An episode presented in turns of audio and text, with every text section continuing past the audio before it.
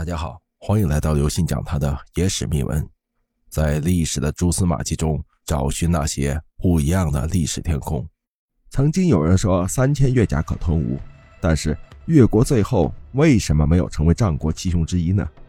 越国在春秋争霸时还是有一定的实力的，越国称霸的时期也只有越王勾践的时期，并且还是越王勾践的晚期称霸一时。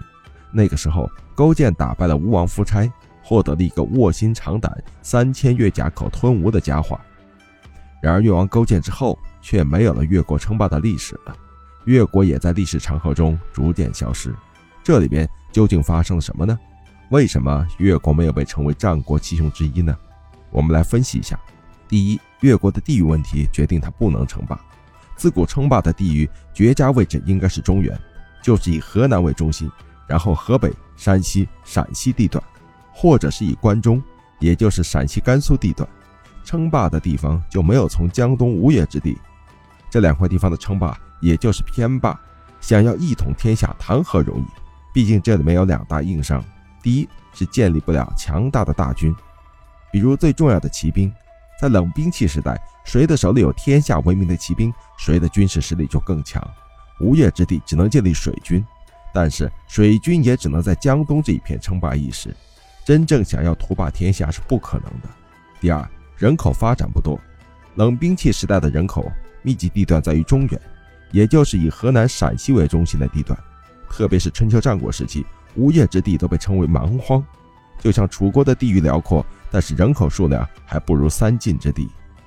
第二，越国内忧外患，无法称霸。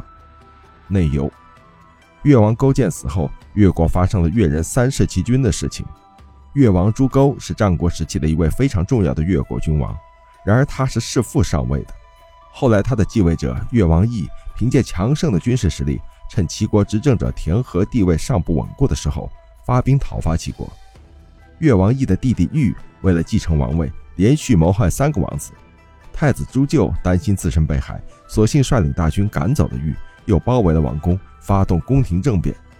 越王义被朱咎杀害。越国人杀死太子朱咎，越国陷入内乱。错之被推选为越王之后，他似乎也在力求逃离此王位，拥立了越王义之子之侯。死去的弟弟司又弑杀了之侯，拥立吴专为越王。从朱咎之乱之后，宫廷中不断的发生弑君弑父的悲剧，越国贵族间的互相残杀，造成越国政局混乱，社会动荡，经济倒退。越王勾践开创的霸业也逐渐走向衰落，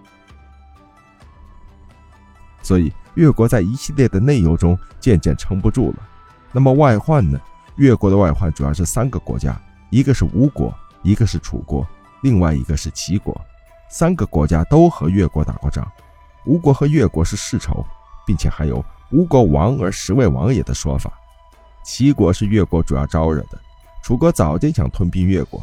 事实上，越国的灭亡就和楚国有关。由于越国有地域上的缺陷，再加上内忧外患，在战国初期就被楚国吞并掉了。各位听众朋友，本次节目呢就跟大家分享到这里。